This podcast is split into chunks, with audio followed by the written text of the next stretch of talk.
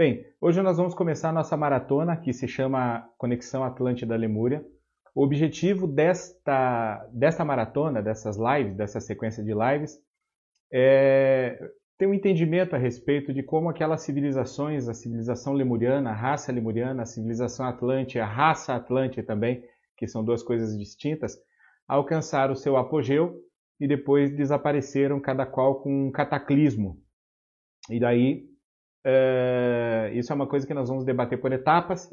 Nós vamos ficar na live de hoje falando sobre a raça lemuriana e sobre a civilização lemuriana.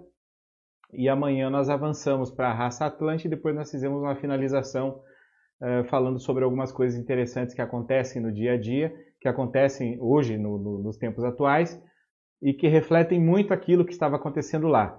Ou seja, todas as, essas, essas raças alcançaram o seu apogeu numa coisa que nós podemos chamar idade de ouro, ou época dourada, ou idade dourada. E nós estamos alcançando essa mesma época, nós estamos vivendo nesse mesmo período agora, e aí urge falar sobre esses tempos de Atlântida e Lemúria. Bem, vamos lá.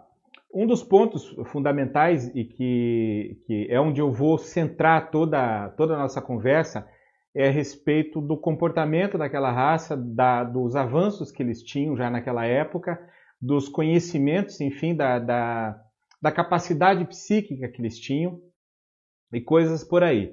Com relação à localização, à época em que isso aconteceu, há muitas controvérsias, há muitos pesquisadores e escritores escrevendo que Lemúria aconteceu é, 25 mil anos atrás, outros dizem que foi há 75 mil anos.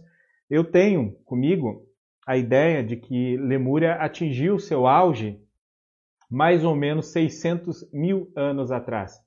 600 mil anos atrás. Foi quando ela atingiu seu apogeu. E a partir de então ela começou um grande declínio.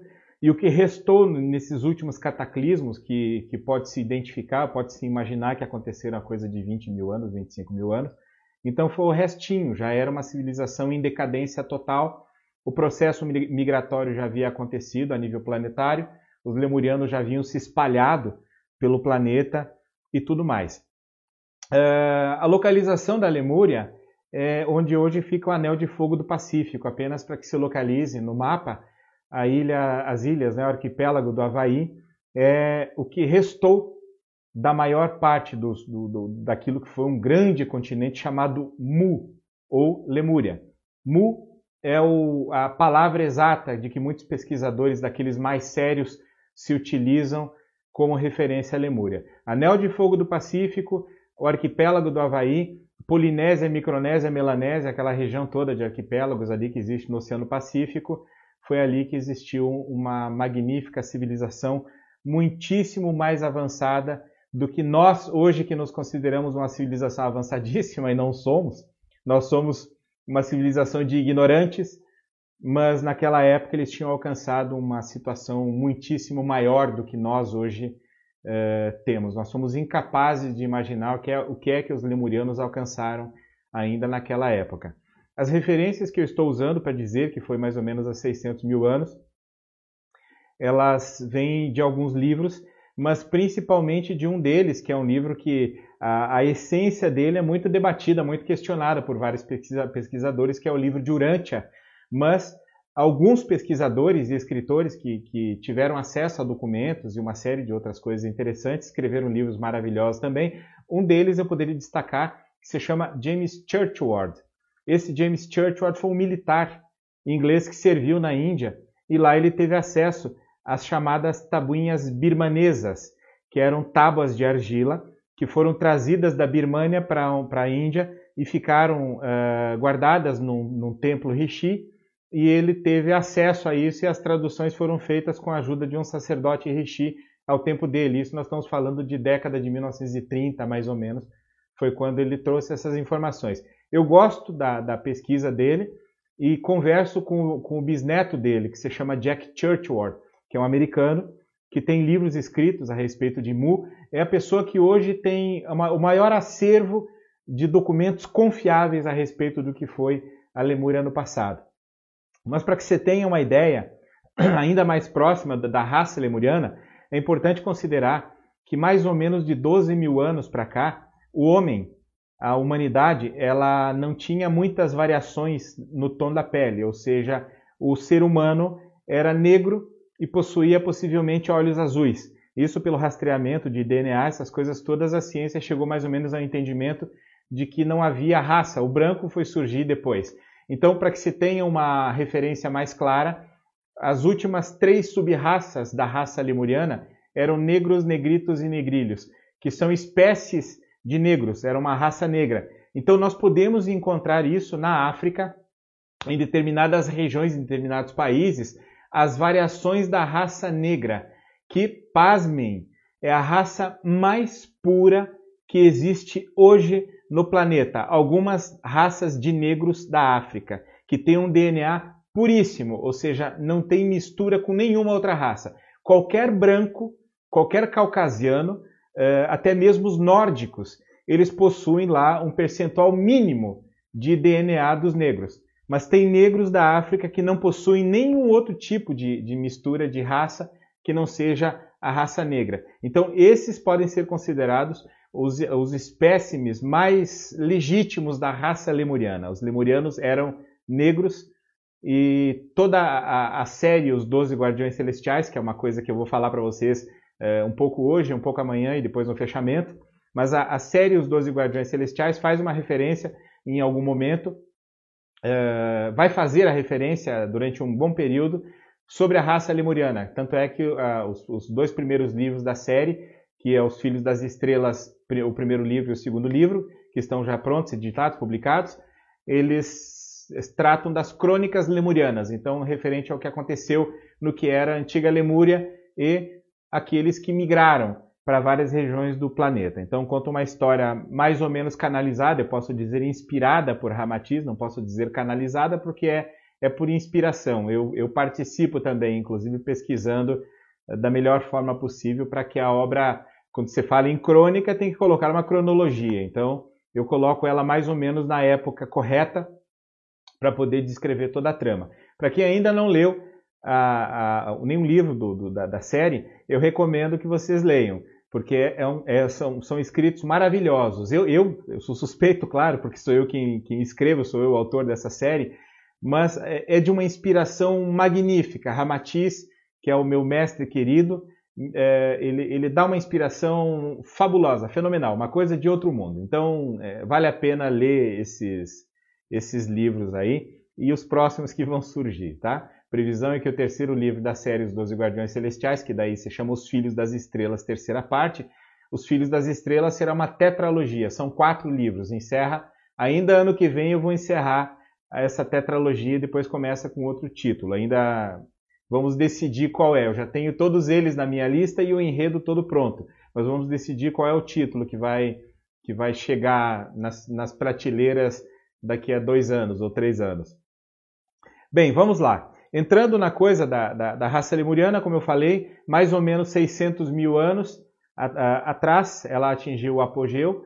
Uh, as últimas subraças, os negros, negritos e negrilhos, a raça negra, portanto, aqueles negros da África que são considerados os, de DNA mais puro, são os representantes legítimos. Em algumas regiões do, do, do Egito, uh, numa das viagens, numa viagem que eu fiz para lá, em Assuão, que é uma região mais próxima da Núbia, onde hoje é, é o Sudão, é, se, se, tem uma raça interessante ali, porque daí eles têm a raça que não, é, eles não são, não são exatamente negros, mas eles têm os olhos claros. É muito curioso observar essa, essa, essa mescla, essa, essa variedade, né? Bastante interessante. Fiquei muito impressionado. tirei inclusive a foto com um desses representantes que eu considero um, um, um um representante distante dos lemurianos. Tanto é que eu conversei com ele sobre isso e pedi para tirar uma foto dele. Bem, vamos lá.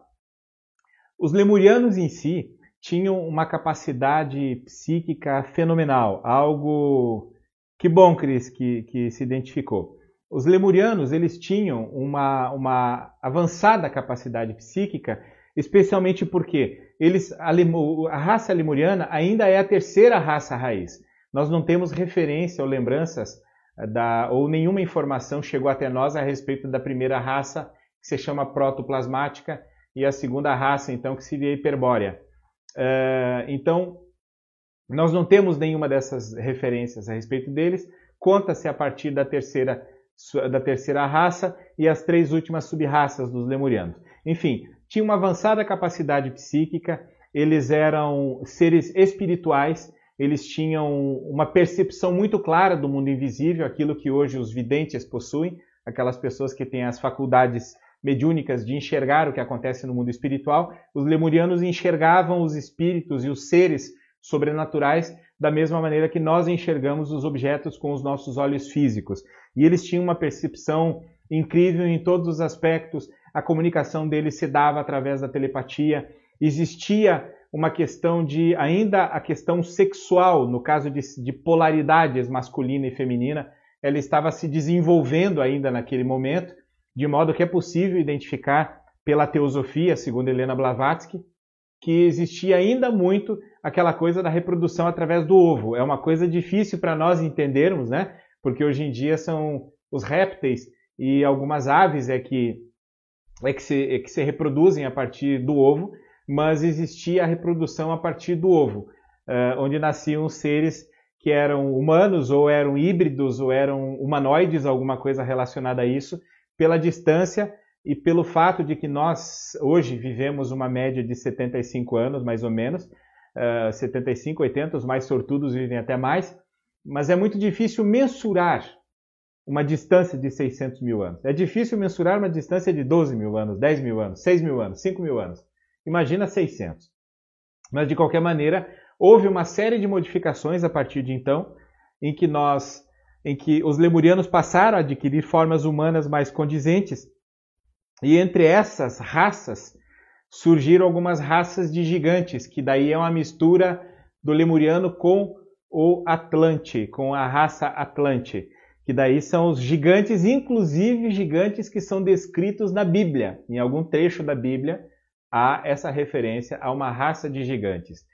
Nas regiões, na selva amazônica do Equador, há sítios arqueológicos interessantíssimos que referendam a existência de uma raça de gigantes, porque lá é possível encontrar utensílios, os utensílios domésticos daquele, daquele, daqueles tempos, que são gigantescos e pegadas, calcanhar, planta e dedos de indivíduos que, se fosse fazer uma, uma, uma, um cálculo da, da, altura, eles alcançariam facilmente os 5 metros de altura.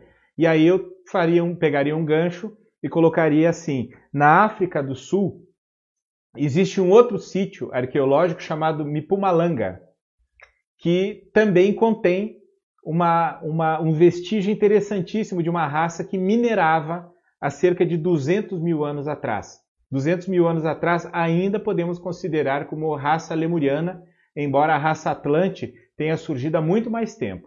Mas nós consideramos a raça lemuriana especialmente porque também na África do Sul existe uma planta de um pé. É calcanhar, planta e dedos. Que o indivíduo que, que fez aquela, aquela pegada, ele deveria ter pelo menos 4 a 5, 5 metros de altura.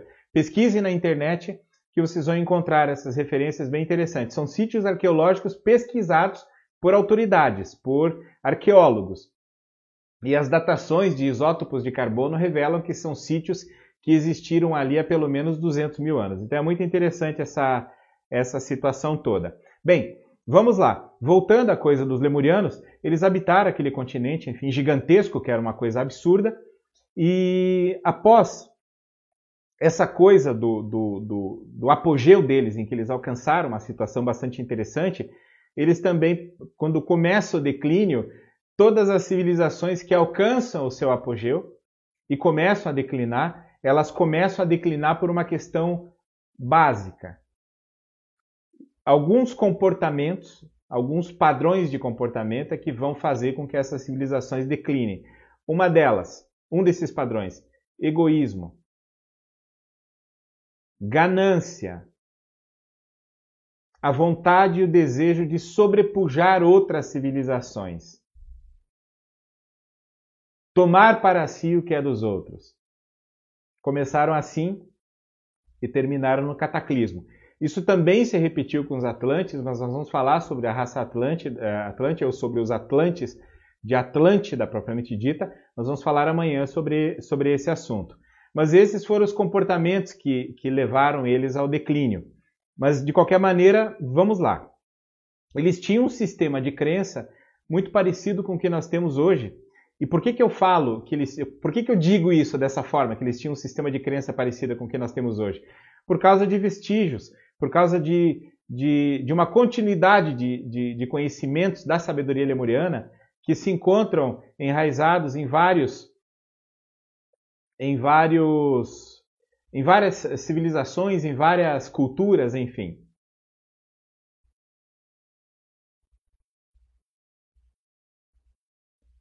Bem, voltei aqui.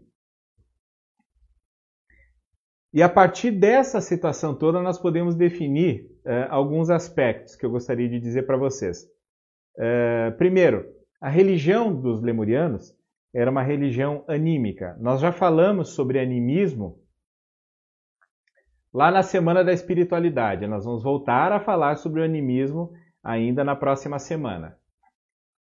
Mas o que eu queria dizer para vocês é que eles tinham uma religião anímica, eles acreditavam no poder da natureza, eles acreditavam no poder planetário, eles acreditavam em não, não num Deus, mas em vários deuses, em vários seres celestiais, porque eles eram visitados por esses seres celestiais. Olha aqui as três estrelinhas que estão aqui ó, atrás de mim.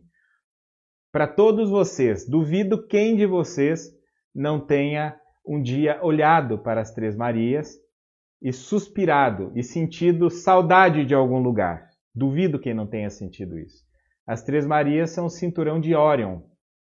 E daquela constelação veio um mundo de pessoas para cá, de indivíduos para cá, para fazer o seu processo evolutivo aqui. Então esse é um aspecto interessantíssimo de ser observado, tá? Quem olha para as Três Marias e suspira tem um vínculo com a constelação de Órion, deve ter uma origem Orione, que é assim que nós chamamos, que os Oriones vieram para cá aos tempos de Lemúria para ajudar aquela civilização a, a evoluir, né? A, a, tentar evitar o cataclismo do qual eles acabaram sendo vítimas. Vamos lá. Mas existiu uma coisa que acabou fazendo com que os lemurianos entrassem em declínio, que foi as disputas, as disputas especialmente sociais, porque eles tinham um povo a civilização, a sociedade era de certa forma bastante avançada, mas aí começou aquele negócio das autoridades, né? Começaram as, as, as ordens, né? Enfim, que são os grupos de pessoas que foram tomando o poder de uma maneira geral, e tanto existiam aqueles que eram os sacerdotes, como existiam aqueles que eram os políticos também da época, que eram chamados de emocionais, não só os políticos eram chamados de emocionais, mas como os terapeutas corporais. Então, toda, toda pessoa que hoje trabalha, todo terapeuta que hoje gosta de trabalhar com terapias corporais, corporais, que envolve massagem, eh, outras coisas de reflexologia e tudo mais, tem uma ligação com os ensinamentos lemurianos, porque isso foi um legado dos lemurianos, as terapias corporais. As terapias vibracionais também, tais como Reiki, por exemplo, e outras tantas, também são um legado da raça lemuriana. Mas vamos, vamos lá, vamos segurar um pouquinho aqui porque tem outras coisas que eu quero falar para vocês. Existiu uma situação que nós vivemos hoje em dia e que vocês vão identificar muito rápido, que na Lemúria era chamado de Lei de Capu. Lei de Capu. O que, que significa isso? Eles estabeleceram, os mais espertinhos, aquela classe de políticos lemurianos, estabeleceu que determinados lugares eram proibidos, por exemplo, de serem visitados, porque ali havia uma força sobrenatural. Aquele lugar era considerado um lugar ou sagrado demais para o povo visitar, ou um lugar assombrado, mal assombrado, ou um lugar amaldiçoado. Então eles estabeleciam uma determinada situação, colocavam os limites, ninguém podia ultrapassar aquela situação, aquela, aquela fronteira, aqueles limites que eles estabeleciam, e isso era chamado de lei de Capu, eles estabeleciam coisas as mais esdrúxulas possíveis e colocavam na conta da lei de Capu. Capu é uma palavra que hoje se assemelha a tabu. Então, quando nós falamos em tabu na nossa sociedade atual, nós podemos dar um equivalente ao capu na sociedade lemuriana. O tabu é o quê? ele funciona com base na ignorância, no desconhecimento. Vamos dar um exemplo a respeito disso. Comer melancia e tomar leite.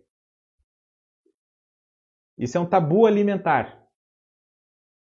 Ninguém morre por causa disso. O máximo que a pessoa pode passar é, é um, um, leve mal-estar porque a melancia é pesada e o leite também é pesado. Mas é um tabu alimentar. Determinadas situações que não podem ser feitas, tais como, por exemplo, passar debaixo de uma escada porque dá azar, quebrar um espelho porque dá azar. Isso é tabu. Isso nós chamamos de superstição. Era assim que eles conseguiam dominar a massa das multidões no passado, dessa forma. E à medida em que o povo foi se deixando levar por essa, pelas leis de Capu, o povo passou a ser dominado, especialmente pela ordem que é chamada da ordem dos emocionais. Isso tem um termo específico, mas não, não importa esse termo agora, é, basta falar que era a ordem, a ordem chamada como a ordem dos emocionais, que era formada por, pelos políticos daquela época, então eles dominavam as pessoas a partir dessa situação toda. Vocês querem ver como é que funciona uma situação relacionada a isso tudo? Quando, quando você assiste televisão e você vê aquelas tragédias acontecendo o tempo inteiro nos programas de televisão, que fulano saiu, foi assaltado, que a violência cresceu, que os assassinatos cresceram, que, que a onda de violência no país que está incontrolável e tudo mais, e você sai na rua, e claro que existe um, um, um percentual de violência, mas você sai na rua, faz as compras, você faz todas as coisas que você tem que fazer, volta para casa tranquilo e não te acontece nada. E acontece eventualmente com alguma outra pessoa, porque faz parte do processo social. Né? A nossa sociedade é um turbilhão e sempre vai ser, sempre foi, sempre vai ser. Mas aí, quando você começa a assistir demasiado esses programas, essas tragédias, e tem pessoas que adoram, e eu não sei nem como é que elas adoram assistir essas coisas, a pessoa começa a ser tomada por um pavor, por um medo e ela passa a se tornar prisioneira dos próprios medos. E quando ela introjetou a ideia de que a sociedade é violenta conforme os programas de televisão mostram que é, ela se torna um prisioneiro dela própria, não sendo necessário fazer mais nada. E aí entravam os emocionais, a ordem dos emocionais, e criavam toda uma situação, todo um calhamaço de regras a serem seguidas, onde eles, evidentemente, se beneficiavam disso tudo, em detrimento da liberdade da população. Isso é chamado lei de Capu, ou para nós aqui, os tabus, as tradições que vão se estabelecendo do isso não pode, isso não deve, aquilo não dá, que isso vai dar errado, não acontece, enfim, é, coisas desse tipo. E no meio disso tudo, como existe no, no, no nosso dia a dia, existiu uma ordem que ela não deu certo, ela não conseguiu agregar nas outras ordens. Eram quatro ordens básicas que, que existiam na época de Lemúria. E elas não era formada por indivíduos que estudavam magia, que eram chamados de kahunas. Esses kahunas Hoje, numa linguagem mais moderna, não é? A palavra kahuna vem dos kahunas da Polinésia. A Polinésia era, era um, é um pedaço, as porções de terra que tem na, na Polinésia eram, eram a composição do continente de Mu. Então, dos kahunas da Polinésia, que surgiu esse termo, enfim, kahuna significa aquele que conhece, aquele que detém o segredo, aquele que sabe da mesma maneira que a palavra runa, H-U-N-A, runa, una ou runa, é assim que se pronuncia, significa o segredo. Eu acredito que todos vocês tiveram acesso. Quem não teve, é, quem não, não procurou isso, procure também pela internet ou procure é, no, em algum livro que se chama O Segredo. Isso virou um documentário a respeito de como você faz para manifestar no plano físico aqueles anseios, os teus desejos e tudo mais, as coisas que você quer realizar. O fato é que isso se tornou algo tão mercantilizado, tão mercantilizado, que perdeu o poder, porque se tornou uma espécie de carrunismo, uma variação daquela, daquela situação original, da, do, da ação original, cada qual foi interpretando da sua maneira, enfraqueceu isso tudo e se tornou uma coisa banalizada. E hoje as pessoas não conseguem tirar o menor efeito dessa, dessa, do benefício, dos benefícios disso tudo. Então, mas de qualquer maneira, O Segredo, que é um livro, ele trata muito disso. Eu vou falar depois também sobre essa situação. Agora eu quero voltar aqui no, no, no assunto. O, o significado do, do, do, da palavra kahuna é aquele que conhece. Então eles foram se especializando, aquele que conhece o segredo, foram se especializando em uma série de ciências, eram astrônomos, matemáticos, curadores, médicos, enfim, sabiam fazer tudo, mas tinha alguns que se destacavam muito mais. Então, por exemplo, apenas para que se, se tenha uma noção, alguns kahunas que tinham tinham capacidades eh, médicas, medicinais, espirituais, curadoras, curativas, eles eram capazes de soldar um osso fraturado apenas com a imposição de mãos. Eles eram capazes de manipular uma energia que é chamada de mana, ou energia vital, ou energia vril, que tem um vínculo com a energia cósmica. Eles manipulavam essa energia e eles soldavam. Hoje nós sabemos que algumas casas espiritualistas possuem uma seção chamada ectoplasmia, onde os médiums de cura, aqueles que são capazes de doar ectoplasma, doam o ectoplasma para que certas curas se processem, para que certas cirurgias espirituais se processem. Então, é, é, o mesmo processo, o princípio é o mesmo, é capaz de gerar, produzir ectoplasma. Algumas pessoas conseguem fazer isso melhor do que outras, e esses kahunas que eram capazes de fazer isso se destacavam como grandes curadores. Então eram tratados quase que como santos, milagreiros, né? Mas eram na verdade apenas terapeutas. Eu acredito que tem, eu estou vendo aqui que tem vários terapeutas que estão participando dessa live. Eu acredito que muitos de vocês já tiveram experiências positivas com a aplicação de Reiki ou algum outro tipo de terapia vibracional ou algum atendimento espiritual, teve um bom resultado, né? Então vocês sabem do que eu estou falando. Bem, vamos adiante então em relação a isso tudo. Voltando à coisa dos, dos, dos, é, dos renegados, desculpem, a ordem dos renegados, o que aconteceu é que alguns desses indivíduos que formavam essas ordens sociais, que participavam das engrenagens que moviam a sociedade lemuriana, é, acharam que poderiam fazer alguma coisa para entrar no lado escuro da força, porque isso lhes daria mais poder, lhes daria o predomínio da, da, da coisa toda. E eles então formaram uma ordem que foi chamada de, de, vulgarmente chamada de Ordem dos Renegados. O que é que esses caras faziam? Eu falei isso na Semana da Espiritualidade. Oração da morte. Eles faziam isso. Como é que funciona esse negócio? Aos moldes de hoje, para quem foi vítima de magia negra, ou quem mandou fazer um feitiço para alguém, se tome cuidado, viu? Se se mandou fazer feitiço, aproveita que dá tempo de você ir lá e desfazer esse troço. Porque você vai arrumar uma conta danada para pagar depois, vai arrumar um, um, um pepino danado.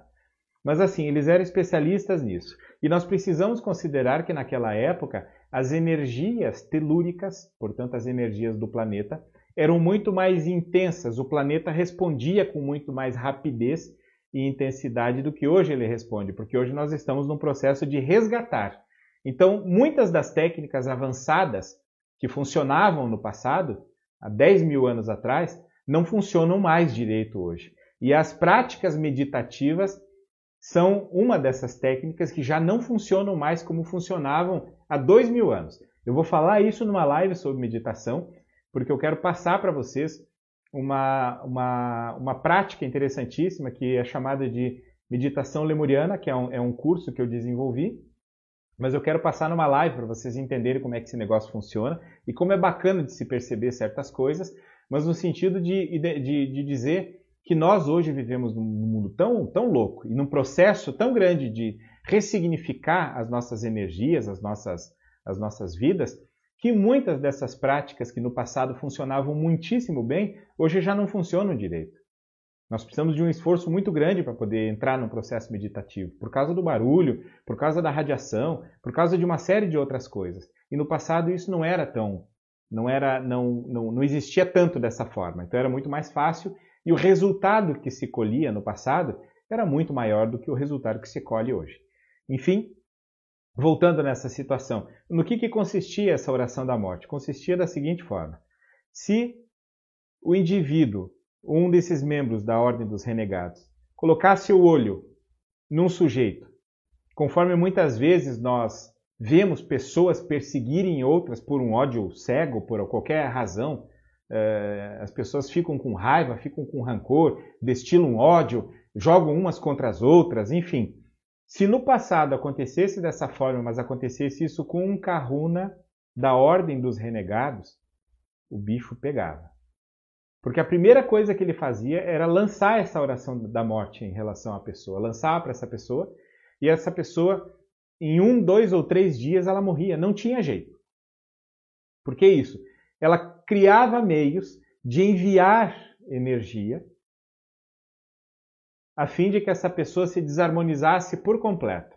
Então, o padrão vibracional da pessoa rebaixava de tal forma que a pessoa adoecia, e no momento em que ela adoecesse, ela não, se, não conseguia mais se recuperar e ela morria. Era assim que acontece. Mas hoje não existe mais isso. Nós não temos mais nesse potencial. Não, não dessa maneira. Mas nós sabemos que há pessoas, e prestem atenção, nós sabemos que há pessoas que quando vão na nossa casa, aquele pezinho de arruda que estava ali protegendo a casa seca, em, em meio dia ele seca. Aquelas pessoas que têm o chamado olho gordo, nós sabemos que tem pessoas que têm uma energia ruim, uma energia nefasta. E nós sabemos quem elas são. E nós sabemos os sentimentos que elas emanam. Então, se você conhece alguém que chega na casa do outro e o pé de arruda seca, ou você conhece alguém que quando chega na casa de alguém um, um, um vidro quebra, um espelho estilhaça, um copo se quebra, um vidro se quebra, então você tem ali um típico representante da ordem dos renegados. Nem ele sabe que é, mas ele traz os resquícios porque nós somos a reencarnação daquilo que os lemurianos foram. Muitos de nós têm a sua origem lemuriana e têm um domínio sobre magia, têm um domínio sobre manipulação de energia sem saber que tem. Então, quando a pessoa fala assim, ah, eu sou meio bruxo meio bruxa, ou eu sou meio. gosto de mexer com essas coisas, me, me, me instiga essa coisa de magia, de energias e tudo mais, a pessoa tem um resquício, ela está trazendo um resquício relacionado a, esse, a essa situação toda. Mas aqueles que estão, que eram ligados aos renegados, esses têm esse poder. Como eu falei, é um indício. Não estou dizendo que a pessoa é, estou dizendo que há um indício fortíssimo de que ela esteve ligada à ordem dos renegados. Por quê? Porque ela bota o olho em alguém e aquele alguém adoece. Ela bota o olho em alguma coisa que alguém está fazendo, aquela coisa míngua. Por isso que existe aquele ditado de que o que ninguém sabe, ninguém estraga. E que você não deve contar para as pessoas os teus projetos, as coisas que você está fazendo, senão depois que você materializar. Porque tem muitas pessoas que botam o olho em cima daquilo e aquilo vai minguar. Porque a força delas é de tal forma descomunal que nem elas sabem. Mas elas estão, trazem o conhecimento empírico, aquele conhecimento adormecido da ordem dos renegados, tá? Esse é algo, é um aspecto interessante a se, a se observar, tá? Voltando aqui à coisa da, da, da oração, uh, alguns kahunas, depois de outras ordens, cansados dessas ameaças constantes de oração da morte e tudo mais, eles passaram a desenvolver aqueles contrafeitiços, que era o quê? Era um procedimento que neutralizava aquela oração da morte. Então, o que, que significa isso? Se nós trouxermos isso para o tempo, para o momento atual, o que, que é isso? Significa as proteções. Você elevar o seu pensamento, se manter sempre bem harmonizado, harmonioso com relação às coisas, não se deixar, não aceitar uma provocação que eventualmente alguém faça para que não rebaixe o teu padrão vibratório e você se torne vulnerável e por aí vai. Então, há meios de você neutralizar o olho gordo também, não só com plantas, com amuletos, ou até mesmo com uma simples oração, ou mesmo não convidando a pessoa aquela para participar da sua casa, não deixando com que ela adentre no seu espaço sagrado, tá? Vamos lá. Um dos aspectos interessantes, que aí entra o, o, macete da oração da morte, que é uma coisa que, que espanta, até hoje, até, até hoje mesmo me impressiona. Mas uma das coisas é impressionar aquilo que os lemurianos e os, os kahunas da Polinésia chamavam de unihipili. O que é o unihipili? É o subconsciente. Vamos ver o que, que Miguel está perguntando, falando. Por curiosidade, esses seres que faziam essa oração da morte e pegaram um karma muito pesado, eles só conseguiram botar o, o continente deles abaixo. Eles precipitaram um grande cataclismo, Miguel. Eu vou entrar nesse assunto daqui a pouco, mas é muito importante essa pergunta que você fez, tá? Uh, apenas para encerrar o meu raciocínio, depois eu vou explicar essa questão do Miguel. Uh, eles impressionavam o Uniripili. Como é que se impressiona o Uniripili de alguém, o subconsciente de alguém? Quando você faz uma ameaça para essa pessoa e ela é tomada por um medo. Na minha época de escola, uh, para você tomar o outro de medo era olhar firme para o colega, que eu gostava de brigar de vez em quando, olhar firme para o colega e falar assim: Eu pego você lá fora me espere, eu pego você lá fora. Ele ficava tomado de medo, ficava congelado. Às vezes funcionava, às vezes não funcionava. Mas é assim, as ameaças, quando a pessoa ameaça um outro alguém com alguma coisa, ela está impressionando o Uniripili. E por causa dessa ameaça, ela pode fazer a pessoa adoecer. Não, não só por causa disso, mas preste atenção.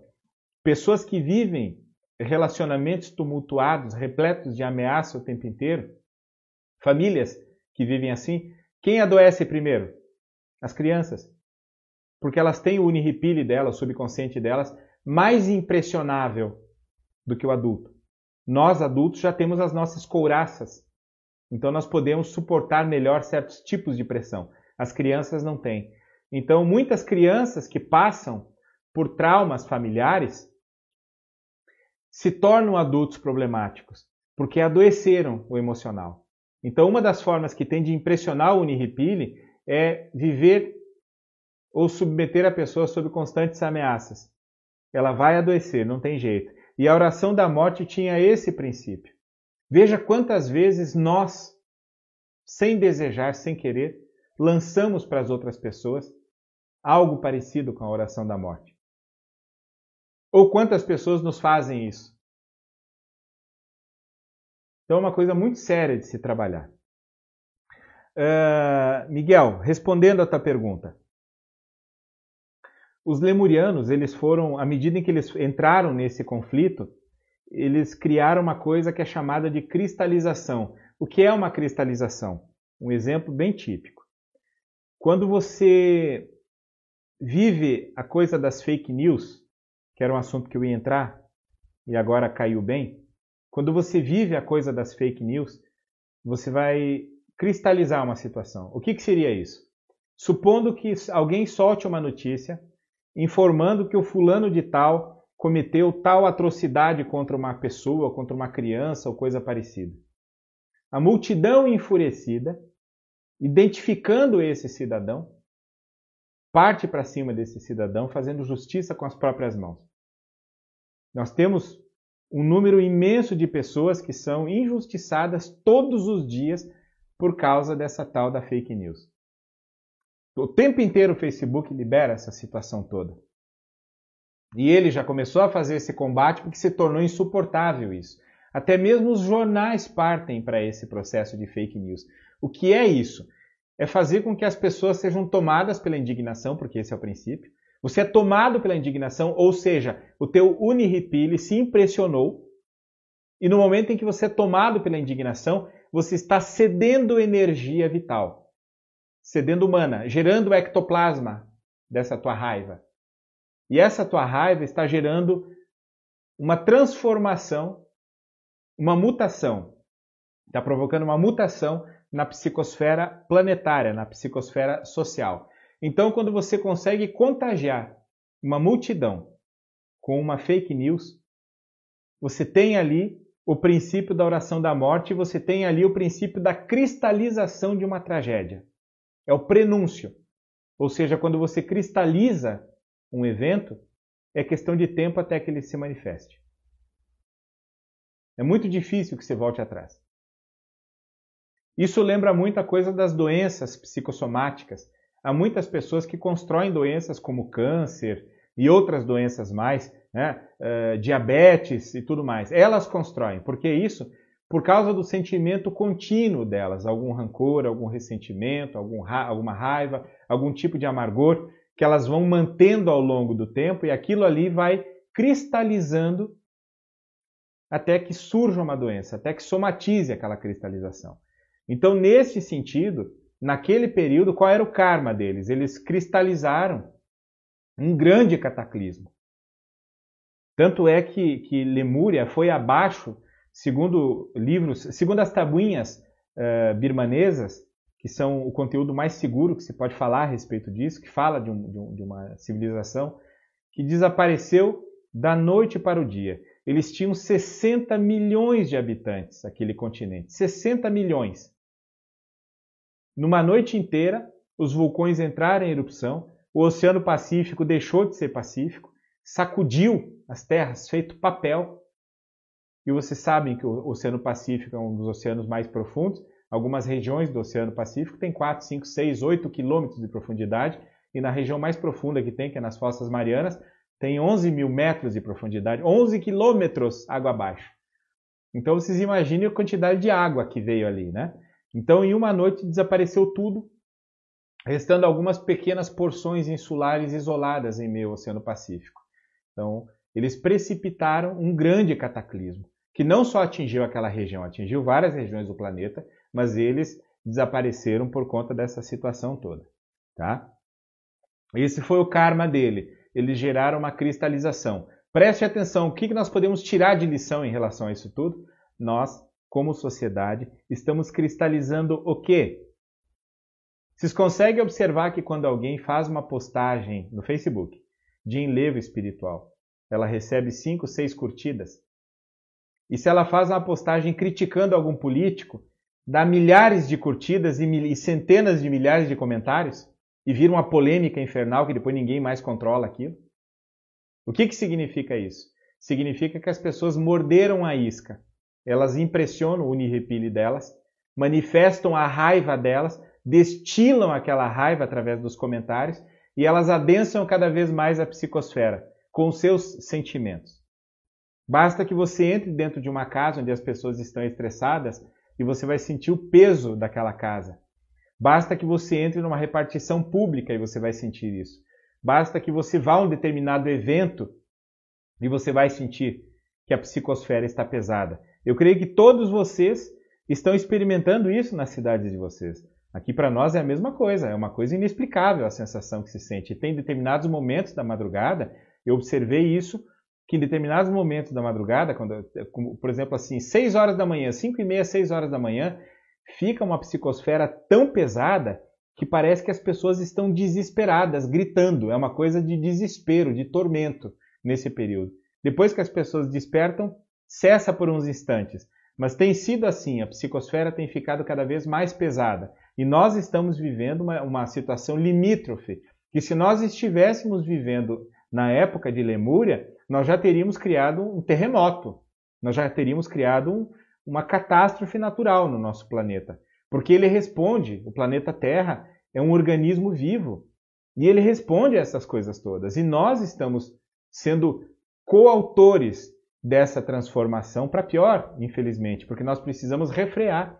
E é do interesse de alguém. Se vocês observarem, tem alguém mexendo as cordinhas e gerando essa, essa animosidade na população mundial. Então é algo para se observar. Vamos renunciar quando você tiver vontade de fazer um comentário tosco, ou xingar alguém, ou criticar alguém, seja ele quem for. Evita fazer isso.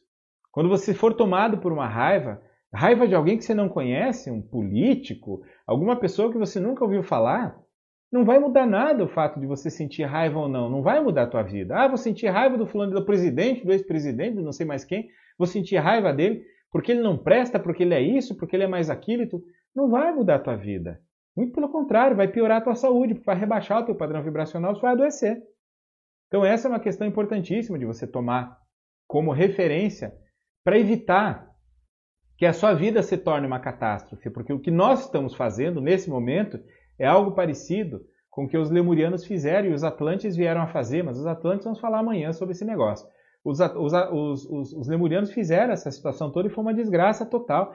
E eles todos, naquela época, quando chegou esse momento que, que, que começou a acontecer essa situação toda, as pessoas chegaram para os carrunas, para os religiosos e tudo mais, e falaram: e agora nos acolha nos, no, no, nos templos, nesses lugares, vão subir para as montanhas, fujam para as colinas, o que, que nós vamos fazer?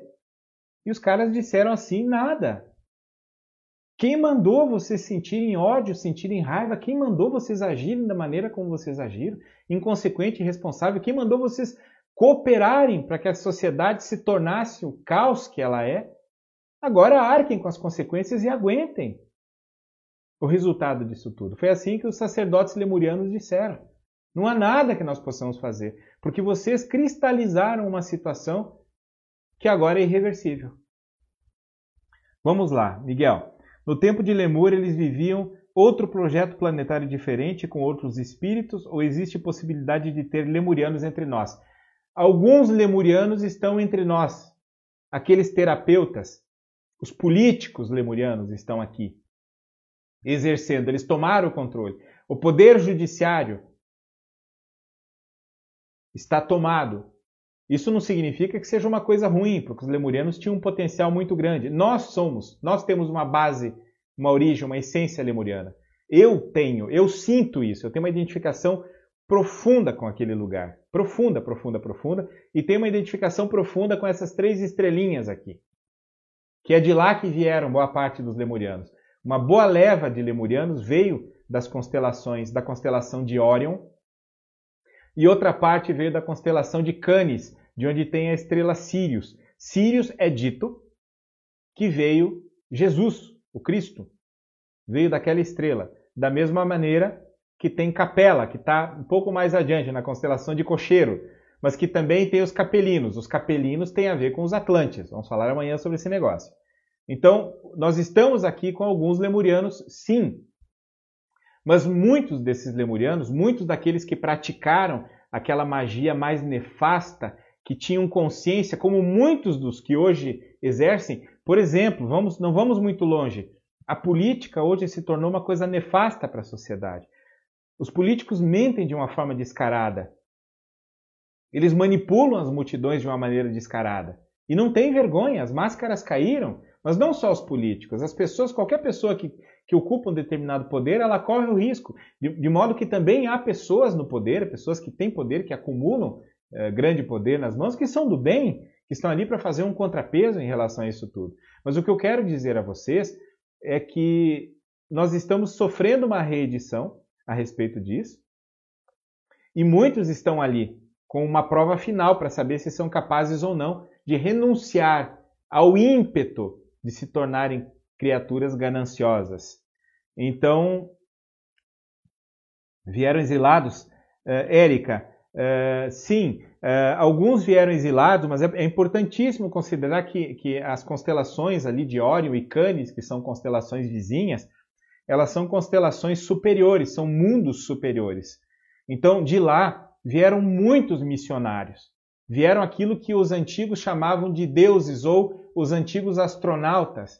É de lá que vieram esses indivíduos e eles trouxeram tecnologias para nós, tanto relacionadas à cura, tanto relacionadas à construção, à engenharia uh, e outras tecnologias da época que eram, como eu disse no início, muitíssimo mais avançadas do que o que nós estamos vivendo. Lemúria experimentou uma evolução uh, que nós, nós talvez não vamos experimentar. Mesmo hoje, nós não alcançamos o nível em que eles alcançaram no passado. Então, é importante considerar nesse exato momento que nós estamos sofrendo uma manipulação por pessoas que sabem manipular. Elas sabem se utilizar desses meandros, desses artifícios todos, em que os antigos lemurianos, aqueles que faziam parte de determinadas ordens, dentre as quais aquela que foi, chamada a Ordem dos Renegados, usavam como um instrumento de manipulação das massas e aí eles precipitaram o cataclismo. Nós hoje temos uma oportunidade, porque é o que os espíritos superiores nos dizem, como nós estamos prestes a alcançar o auge, o limiar de uma nova era e nós não alcançamos ainda. Tem alguns indivíduos dizendo que nós já estamos vivendo lá na, na, na quinta, na sexta, na décima, não sei das quantas dimensões. E não, nada disso. Nós estamos num período de transição. Vamos continuar nesse processo de transição por um tempo ainda indeterminado. E não vai ser, nós não vamos ver o alvorecer, os nossos netos possivelmente não vão ver esse alvorecer da nova era, mas alguém mais logo adiante vai ver o alvorecer da nova era. A grande questão é que os espíritos superiores, os indivíduos, esses grandes mestres, esses que os lemurianos e os atlantes chamavam de deuses e que nós também chamamos de deuses, embora se desenvolveu a coisa do, do, do Deus único, segundo as crenças ocidentais, as religiões ocidentais, mas de qualquer maneira, esses indivíduos, esses luminares, estão aqui no nosso planeta, entre nós, inclusive, tem muitos luminares que estão encarnados entre nós e nós, cegos como estamos, somos incapazes de perceber isso, mas nós estamos nesse momento vivendo um período em que em que eles estão tentando nos ajudar a passar pelo processo sem que haja um cataclismo. Já pensou? Entrar na nova era sem um cataclismo seria maravilhoso, porque todas as outras eras elas foram marcadas por um grande cataclismo de proporções planetárias que levou embora quase a humanidade inteira. Então, esse é um aspecto interessantíssimo de se pensar, tá? Uh, eu gostaria de falar mais sobre esses assuntos. Uh, uh, Elis, Preta, adorei as estrelas. Eu também adoro as estrelas, gosto muito. Eu vou finalizando por aqui. Vamos deixar para falar um pouquinho mais a partir de amanhã, que nós já estamos no nosso horário. Passa rápido quando é bom a coisa, né? Uh, gostaria de dizer que agradeço. Guardem as perguntas para amanhã. Amanhã eu respondo todas as perguntas, que nós vamos ter mais tempo. E se for necessário fazer um quarto dia, nós faremos um quarto dia. Não se preocupem, porque nós esticamos a maratona se for o caso, tá? De toda forma, como eu disse, guardem aí as, as informações, as perguntas, que eu faço questão de responder para vocês a partir de amanhã, tá bom? Grande abraço a todos. Tchau, tchau.